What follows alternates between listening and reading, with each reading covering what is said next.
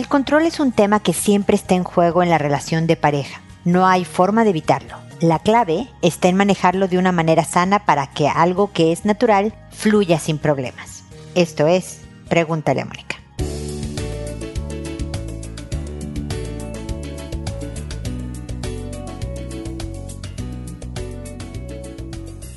Bienvenidos amigos una vez más a Pregúntale a Mónica. Soy Mónica Bulnes de Lara. Como siempre, feliz de encontrarme con ustedes en este espacio en el que les contaré que yo creo que la pandemia, lo que sí me ha afectado físicamente, es en los dolores de cabeza. ¿Ustedes cómo les está yendo con los síntomas físicos del encierro, de los estreses de acostumbrarse a manejarse de otra manera y demás? Porque lo mío que ha sido bien recurrente durante estos ya más de seis meses es los dolores de cabeza en diferentes grados de intensidad. Así que bueno, pero como ya saben, hierba mala nunca muere. Aquí estoy en un buen día, sin dolor de cabeza, encantada de saludarlos para hablar sobre el control. Todos nosotros, todos los humanos necesitamos sentir que tenemos voz y voto, control de nuestras vidas, que nosotros decidimos hacia dónde queremos dirigirlos. Y ustedes saben que eso se refleja desde bien temprana edad.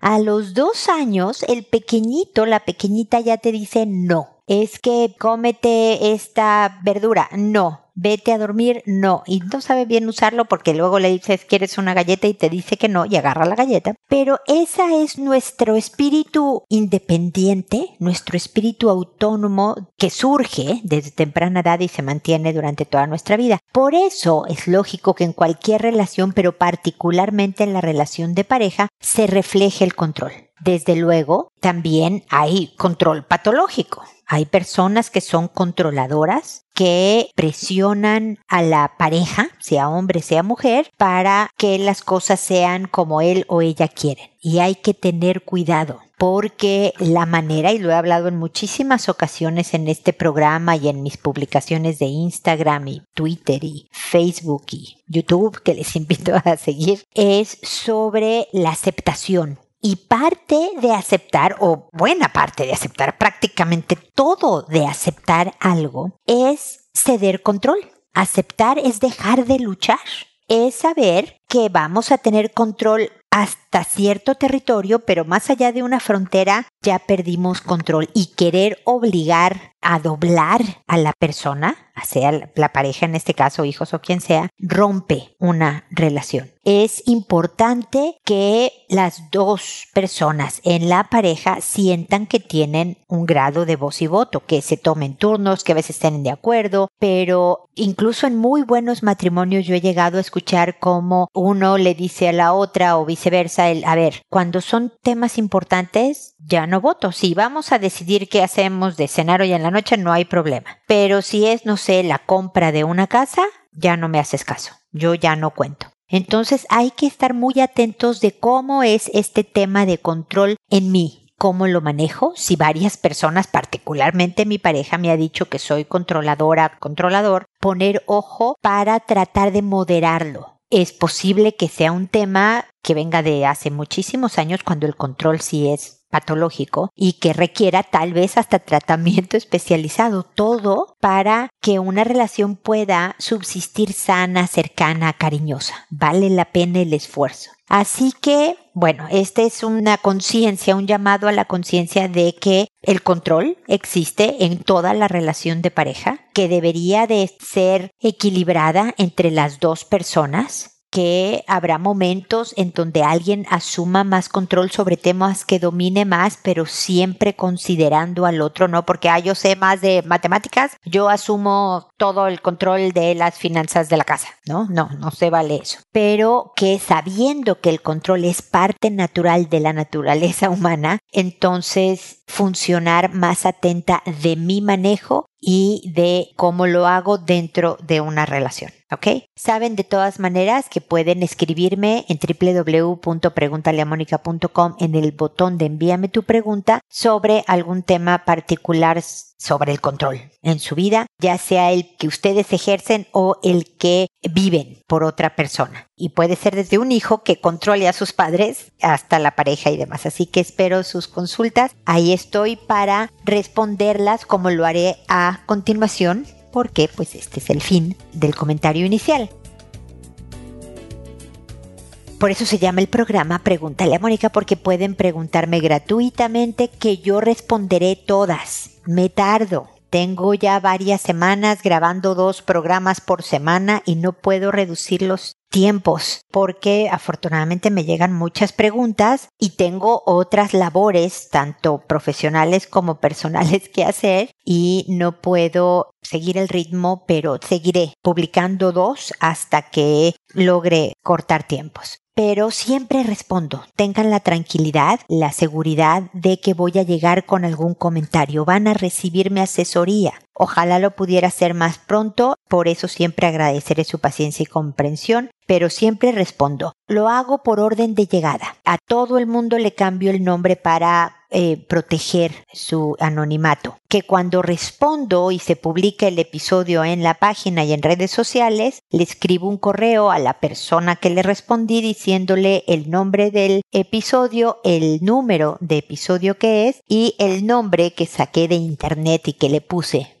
eh, momentáneamente que, que, lo hago por audio y no por escrito, no les respondo a su correo por correo para llegar a más gente. Nos escucha mucha más gente afortunadamente de la que nos escribe, pero puede que una idea, una estrategia aquí mencionada le sirva a otra persona. Espero haber dado todas las reglas del juego, así que ya nada más empiezo con Silvia, que me dice ayuda. Tras ocho años de matrimonio y una de novia, en lapsos fui descubriendo que mi esposo tiene fetiches muy extraños. Estoy muy preocupada, es un excelente padre, pero a mí me trata muy mal, como si fuera un fastidio. Esto pasa dos meses y uno anda bien. Me fue infiel con una chica de 19 años quien solo le sacó dinero. Le pedí el divorcio y me dijo que él lo había hecho a propósito, para que viera que él también puede, siendo que yo jamás le mostré que yo las podía, sino que tengo dos años metiéndole duro al gym y mi cuerpo y actitud es más segura y ha cambiado para bien, pues siempre lo he respetado. Supongo que él se sintió mal porque yo estaba bien. El problema es que he notado que me roba mis panties y se pone mis vestidos, pues he hallado ropa mía hasta rota. Hace un año encontré un celular que nunca había visto y lo empecé a ver y tenía una cuenta en Twitter con mucho contenido explícito y fotos de él posando con mi lencería y vestidos, autonombrándose transexual e introduciéndose dildos analmente, incluso comentando y enviando mensajes con parejas swingers. Años atrás, antes de tener a nuestra hija, él tomaba mucho y nuestra vida sexual mermaba cada vez más. Acostumbraba desde el jueves, viernes y sábado llegar ahogado en alcohol y yo muy preocupada lo recibía. Algunas veces me golpeó, pero no asimilaba la situación. No podía defenderme y terminaba perdonándolo. Destruyó mis adornos de casa en repetidas ocasiones. Incluso me jaloneó el cabello estando dormida. Y algo muy singular es que me golpeaba en los pechos, siempre en estado de alcohol o muy enojado porque lo afrontaba en cosas que había hecho.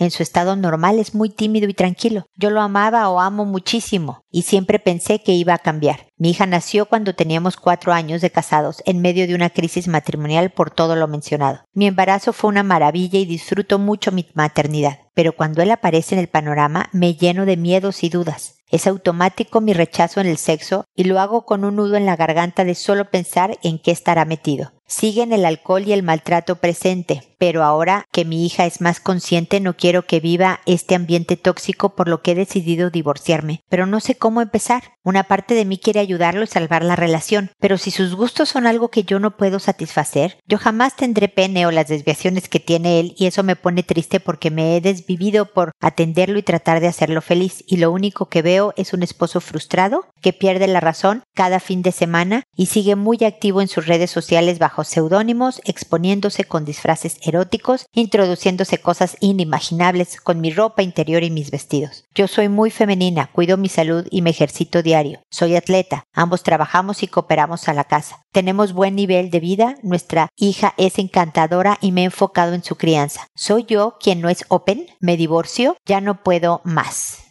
Hola Silvia, eh, gracias por tu mensaje. Pues sí, tu situación es complicada porque al parecer tu esposo tiene todo un tema de identidad sexual, no sé si de orientación sexual también, eh, que le resulta muy conflictivo y por eso el escape hacia el alcohol, por ejemplo, y demás. Pero tú, vale la pena en todo este ejercicio, Silvia, que te preguntes ¿Por qué has aguantado tantas cosas diferentes? El amor no lo explica, el amor que le tienes a tu, a tu marido no es la única razón. Vale la pena el que trates de explorar qué hay más allá, porque me dices que ya te fue infiel con una niña de 19 años. Esta es la que tú le sabes, no sabes más. También un poco esto de las identidades en redes sociales con tu ropa y otros seudónimos es una especie de infidelidad, o sea, nadie es absolutamente transparente con la pareja, nadie le cuenta todo, porque pues tampoco todo es necesario decir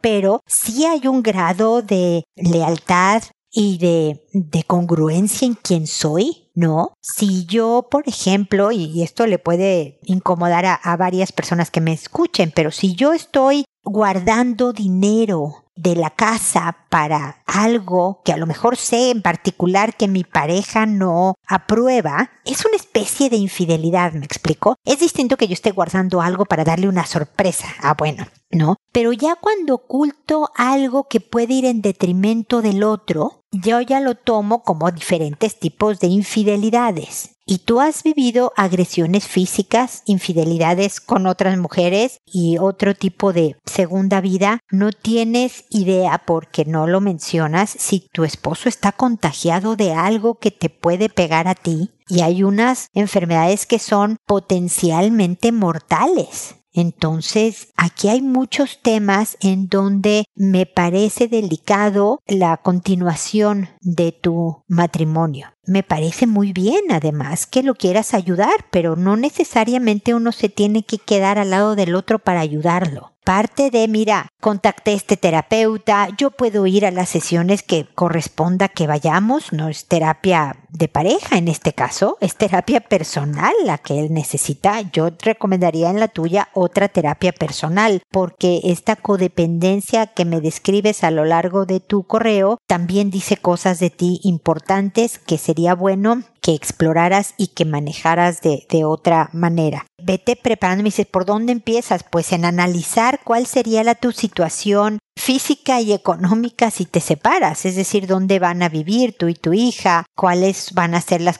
tienes trabajo, cuánto ingresas, te puedes ir asesorando con un abogado de manera de hacerlo bien y en orden. Es muy posible que no lo tome bien. Algunas parejas deciden separarse en son de paz entendiendo que ya no la hacen juntas por razones evidentes, pero muchas otras es una guerra campal. Ojalá la tuya sea algo más tranquilo por el bien de tu hija si es buen padre, pues entonces que lo siga haciendo para tu hija, que lo siga viendo, que siga conviviendo con él, que pueda ir a tu casa a convivir con su hija, o sea, que la hija no vea un conflicto tal de que tu papá no puede estar en el mismo techo que yo, ojalá se pueda evitar, ¿no? Pero creo que estos son problemas bien profundos, bien complicados y por lo tanto tu decisión de separarte creo que es lógica tú no sé cuántas veces me hayas oído o no, pero yo soy muy pro familia. Yo trabajo para que las parejas se queden juntas y ese siempre es mi afán y, mi objetivo, siempre y cuando, y también lo he dicho siempre, no haya casos extremos en donde ya la dignidad de la persona está siendo afectada. Los golpes, la infidelidad, estas segundas vidas en redes sociales con tu ropa y hiere tu dignidad también como persona y como mujer y como madre. No está bien que vea que su papá toma desmedidamente, no. Tu hija también ya empieza a, a, percibir cosas que formativamente no son las mejores y es importante por los dos cuidar esto para la hija. Así que Silvia, fuerza, ánimo, yo te puedo acompañar si me sigues escribiendo en todo este proceso, así que espero que sigamos en contacto.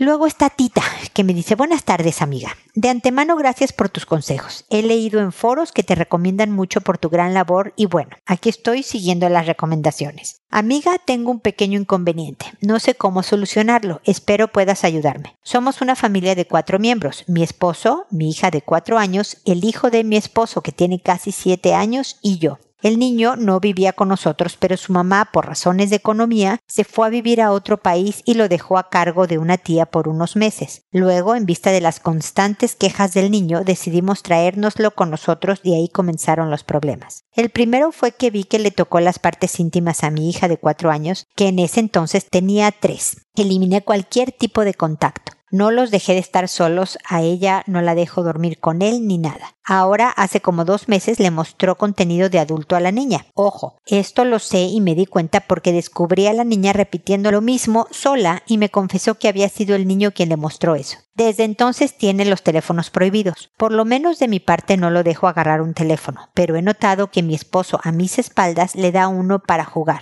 No sé cómo lidiar con esta situación porque me parece una falta de respeto hacia mí y mi hija, y eso me enfurece porque se supone que él como padre también tiene que poner carácter con respecto a eso y no darle el teléfono. Es como darle otra vez la oportunidad de hacer lo malo. He visto casos de familiares que abusan de los niños y así. No sé si estaré exagerando las cosas, solo quiero estar segura y que lo mejor sea para los cuatro. Espero su pronta respuesta. Dios bendiga su hermosa labor. Gracias por tus lindas palabras, por mi trabajo, Tita. Mira, definitivamente este pequeño, con su corta vida, solo siete añitos, pues la ha pasado mal.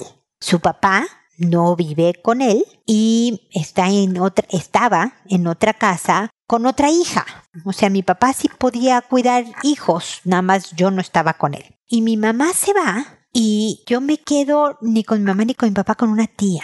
Entonces aquí puede haber temas de abandono y de rechazo y de sufrimiento y de mala supervisión, porque evidentemente el niño que tiene sabe cómo llegar a lugares inapropiados, no solo para tu hija de cuatro años, sino para él mismo y demás, nadie lo fue guiando en la vida. Y por eso, más que quitarle el teléfono, Tita, quitarle lo con lo que hizo mal, es enseñarle a usarlo bien el teléfono porque tarde o temprano va a tener un celular. Y es como, no sé, quiero que enflaque porque está gordito. Y entonces no hay azúcar, no hay pan, no hay nada así como rico en casa para que el niño enflaque. Claro que cuando se va a casa de un amigo y hay dulces y galletas y panes y pasteles, bueno, le va a entrar como si fuera náufrago, ¿no? O cuando me voy a la escuela, o porque nadie me está enseñando a comer bien. Esa es un poco la tirada, tita. Más que prohibirle y además pelearte con tu pareja porque le da al niño el juguete, que en este caso el teléfono se convierte en un juguete, es enseñarlo a usar bien la herramienta es que ustedes tengan configurados sus celulares, los teléfonos, de forma en que no puedan acceder ni los niños ni ustedes a páginas inapropiadas, por ejemplo.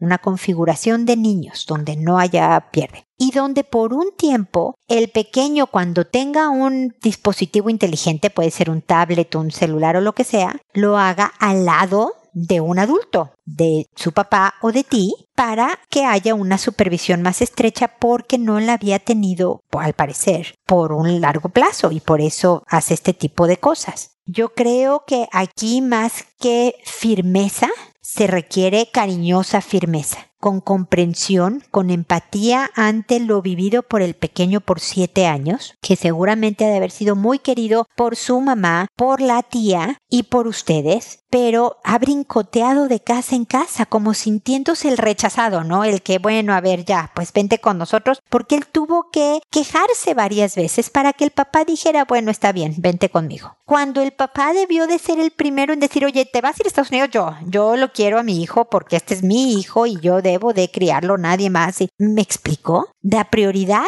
de tu pareja es su hijo. Después tú, siento informarte, Tita, yo creo que no te voy a caer muy bien por esto. Si tu niña y el hijo de tu pareja, de tu esposo, fueran de ustedes dos, si los hijos que están en casa fueran de los dos, yo te diría que tu prioridad debería ser tu esposo y la prioridad de tu esposo deberías de ser tú Pero cuando hay hijos con mayor antigüedad que la pareja actual, la prioridad son los hijos, porque ellos han sufrido una historia muy dolorosa, los niños, sin tener voz ni voto. Nadie les preguntó, los adultos a su alrededor tomaron las decisiones. Entonces tu esposo tiene que cuidar muchísimo a este niño y enseñarle cómo sí cómo si se usan los teléfonos. Y obviamente con tu cercanía y cariño porque me estás diciendo yo quiero lo mejor para los cuatro, no para mi niña solamente o para nosotros tres sin este niño. Tú linda y generosa porque tú te estás convirtiendo en una figura materna para este niño, quieres también lo mejor para él. Entonces lo mejor para él es que deje de ser como el distinto que vino como a fuerzas a mi casa o como el que está haciendo cosas malas porque dice desde que llegó empezaron los problemas. Este tipo de cosas se transmiten en tu conducta y en tu actitud hacia el pequeño. Y no le hace bien ni a tu hija, ni a ti, ni a él, del niño ni a tu pareja, a tu marido, el que tú lo veas como que lata este niño que está acá porque después tu hija puede sentir que efectivamente este niño no es bienvenido en esta casa y empezar a maltratarlo también y provocar aún más problemas. Entonces se pueden prevenir muchas cosas. Mi voto, ya que me pediste mi opinión, mi voto me puedes ignorar por completo. Esta es tu familia, yo no los conozco, así que ustedes podrán determinar qué es lo mejor. Pero mi voto no es quitarle el teléfono, es enseñarle a usarlo mejor, enseñarle cómo lo debe de usar un niñito de 7 años que no es debe de tener teléfono propio, que puede jugar a ratos con él, supervisado a un lado por su papá o su mamá, o la esposa de su papá, diciéndole que sí y que no y configurando y etcétera, etcétera. Enseñándole cómo manejarlo es una medida mucho más preventiva, mucho mejor que nada más quitándosela. ¿ok? Así que bueno, ya me comentarás qué opinas, espero en un futuro correo y espero que sigamos en contacto. Uki que me gustó ese nombre porque con U siempre es difícil encontrar qué nombre inventar. Ya Úrsulas tengo muchas en mi invención de, nombres de Pregúntale a Mónica. Así que Uki me dice, querida Mónica, me gustaría saber tu opinión referente a mi caso. Estoy divorciada y tengo dos hijos varones de 19 y 17 años respectivamente. Conocí a un chico que llevo dos años con él. Es también divorciado con dos hijas de 24 y 20 años. Yo tengo la custodia de mis hijos y vivo en la casa conyugal que es mía al 50%. Próximamente vendrá a vivir con nosotros mi pareja. Quería saber hasta qué punto tengo que darle autoridad en mi casa para que se sienta bien integrado y a gusto. Quiero que se sienta como en su casa, pero no sé qué límites tolerar y cuáles no. No sé si puede mandar algo en mis hijos o cuál tiene que ser su actitud en mi casa. Esperando tu asesoría, me pongo en tus manos. Gracias por hacer este enriquecedor programa que nunca me lo pierdo. Un abrazo. Qué linda, Uki. Muchas gracias por tus palabras y que no te pierdas mi programa. A ver, yo creo que es muy importante que sí se sienta como en su casa y demás. Pero tus hijos no solo son tuyos, sino adolescentes. Ah, entonces ya es una edad, dependiendo de la personalidad de cada hijo, en donde pueden, si a los papás biológicos les hacen caras o se tardan en hacer lo que los papás les dicen o se rebelan por completo, no cumplen una regla de la casa, si ya los hijos, nada más por ser adolescentes normales, de repente hacen cosas como parte de su desarrollo, empujando el límite, tratando de romper la regla, imagínate qué va a pasar cuando tu pareja esté viviendo con ustedes. Entonces, yo me iría con pies de plomo, Wiki. Es decir, tú me oíste decir hace un minuto que la prioridad son tus hijos. Ellos están, ya sé que bastante rasguñando la vida adulta, afortunadamente están en la última etapa de la adolescencia, pero están en formación todavía. Y no, no sé la historia de, de ustedes, de la pérdida del papá en casa, de todos los duelos que han vivido en todo este transcurso curso del tiempo. Entonces, su bienestar es bien importante. Pero eso no quiere decir empoderarlos, no darles un poder que no les corresponde o que no deban de manejar. Tu pareja tiene derecho a decir, oye, por favor, saca la basura, ¿no? A tu hijo. Y él seguir ayudando en otras cosas en la casa, por darte un ejemplo, ¿no? Si no le hacen caso, si están siendo ahí intervienes tú tú tienes que ser ahorita la imagen de la estrategia disciplinaria de tu casa más que tu pareja, porque con el tiempo se gana un respeto y un lugar, no nada más porque llegó a vivir aquí, yo soy la pareja de su mamá, yo puedo poner las reglas de la casa. No, se va ganando conforme se va adquiriendo como terreno preparando la confianza, sintiéndose todos a gusto. Y como a ti lo más seguro es que tus hijos sean más propensos a perdonarte, si tú le dices al rato a tu hijo, oye, te pidió Juan, no sé cómo se llama tu pareja, ¿no? Te pidió Juan que sacaras la basura y lo ignoraste por completo, hijo. Te voy a encargar que no lo ignores. Sacar la basura es parte de las labores que el equipo familiar tenemos que hacer porque ustedes no son niñitos de 7 y de 9, sino de 19 y 17. Entonces, y, y no me gusta que lo ignores porque no es educado. Si fuera un desconocido, no, tampoco me gustaría. Hay que ser educados con las personas y responder sí, ya lo voy a hacer, eh, hacer lo que se te pida, por favor. Me explico, tú eres el canal, el canal que ayuda a que la cosa funcione mientras se van acomodando las cosas y se acostumbran a esta nueva vida. Eso va a ahorrar muchos sinsabores del principio de que tú no eres mi papá y por qué me estás dando esta orden. La hora de llegada, la, los respetos de las reglas de la casa, que vengan a través tuyo con el respaldo de tu pareja antes de que él sea el primero en tomar protagonismo. ¿Me explicó Uki? Espero haberte respondido. Si me faltó algo, por favor, vuélveme a escribir que con gusto acá nos encontramos y te respondo nuevamente. ¿Ok?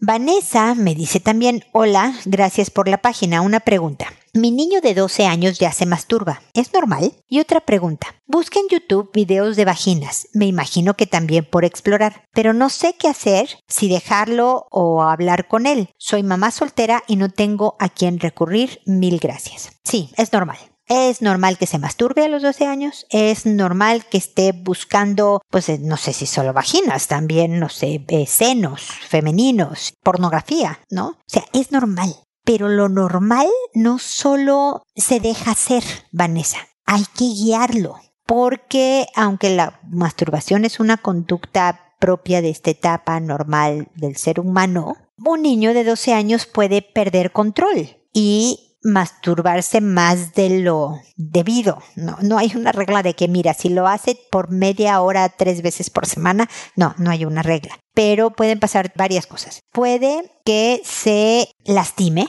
puede provocarse un escosor, una raspadura, una ampolla, un algo en sus genitales, que es importante. Puede provocarse una infección si no se cuidara eso, ¿no? Y también despersonaliza. Llega un momento en que cuando pueda tener relaciones de pareja, pues no le sientan satisfactorias como cuando él lo hacía solito y le sea difícil entablar una relación sexual en su vida adulta porque tuvo una sobredosis de masturbación cuando era chico. Yo en particular no le encuentro nada positivo a la pornografía. Podrán tener sus ventajas, a lo mejor para muchas personas, pero a mí no me parece una conducta que enriquezca a la persona, en general hombres o mujeres. Pero yo entiendo que la curiosidad que el que te excitas y entonces luego te masturbas, la gente vaya y busque, un niño de 12 años vaya y busque, pero es contenido muy inapropiado para un jovencito. No es bueno dejar los temas de sexualidad así,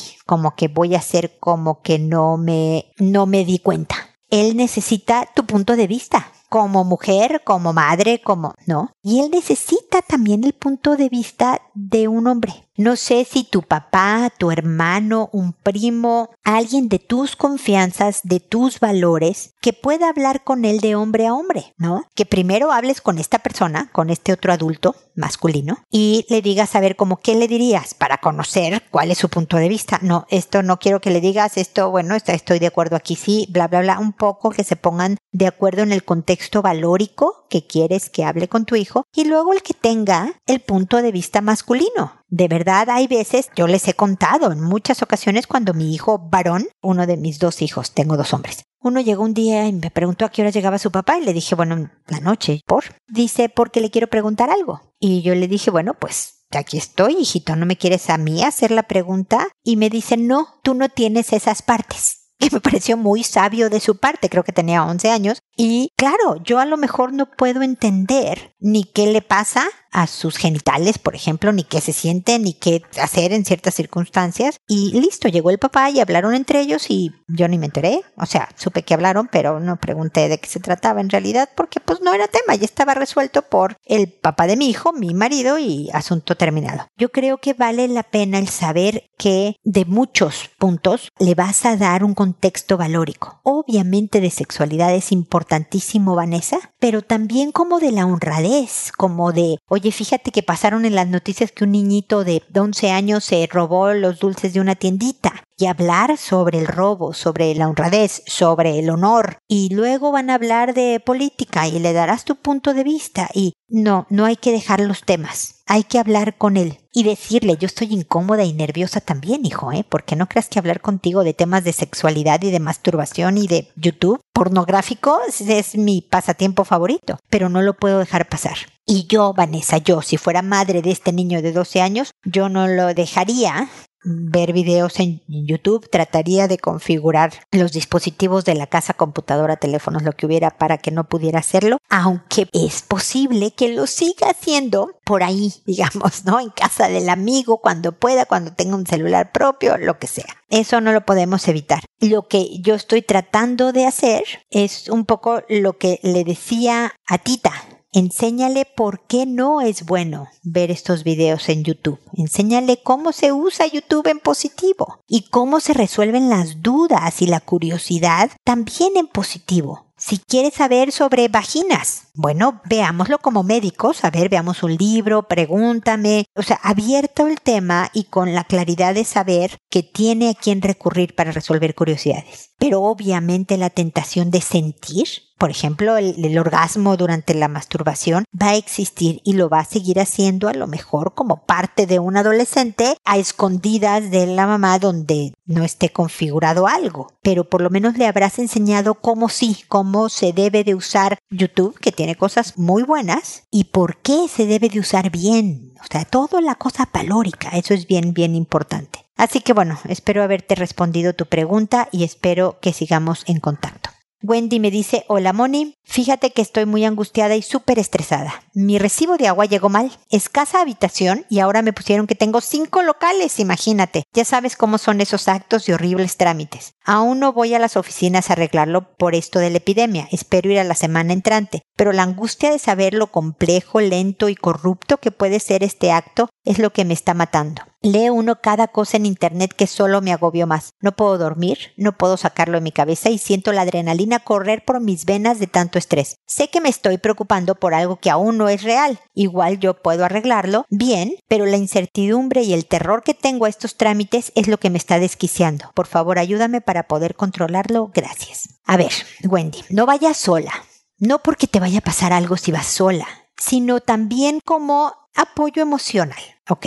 Creo que en tu cabeza la parte racional te está diciendo que efectivamente te estás adelantando algo que ya para ahorita seguramente lo resolviste. Me gustaría incluso saber cómo te fue, cómo manejaste todo este estrés y angustia y cosas, ¿ok? Pero tú lo haces, tú alimentaste al monstruo para hacerlo más grande. que horror, es que son súper corruptos, es que qué mal, me va a ir fatal y entonces a qué me voy a enfrentar y qué miedo. Y claro que el monstruo creció y creció y creció hasta provocarte y tus palabras en el correo horribles trámites, el terror que tengo, es pura alimentación al fuego. Es investigar por internet que a ver paso uno, paso dos, paso tres, preguntarle a la gente a ver si alguien ya hizo algo parecido, qué sugerencias te dan y decir, no, yo puedo con esto. A lo mejor fue un franco y humano error, no corrupción de nadie. Y, ah, sí es cierto, señora, los suyos casa no son locales, gracias y adiós. Que son de flojera, los trámites son de flojera, no sabes la pena que me da que tengas que ir más en esta cuarentena o en esta pandemia a solucionar cosas que da flojera incluso cuando no hay pandemia. Pero de verdad ten cuidado, Wendy, de qué palabras usas al describir un hecho y que estés bien consciente de la alimentación del monstruo para que tu angustia se mantenga en tu dominio. Le diste el poder a la ansiedad de hacer contigo lo que tú quisieras y no podías sacarte de la cabeza estos pensamientos en vez de ponerte a canturrear o llenar tu cabeza de otras cosas. Tú estás en control, Wendy, no solo del trámite del agua, de cualquier cosa que te resulte amenazante y lo vas a hacer tan grande y tan chico como tu cabeza, tú te lo permitas, pues. Así que fuerza, ánimo. Seguramente ya lo resolviste. Cuéntame, quiero saber cómo lo manejaste, porque estoy segura de que finalmente todo salió bien y esto es una enorme lección para cosas futuras que siempre pueden suceder, ¿ok? Así que espero tu correo, mi querida Wendy, y espero que nosotros sigamos en contacto, amigos, en este espacio nuevamente. en un episodio más, siempre digo, ¿verdad? De Pregúntale a Mónica. Y recuerda, siempre decide ser amable. Hasta pronto.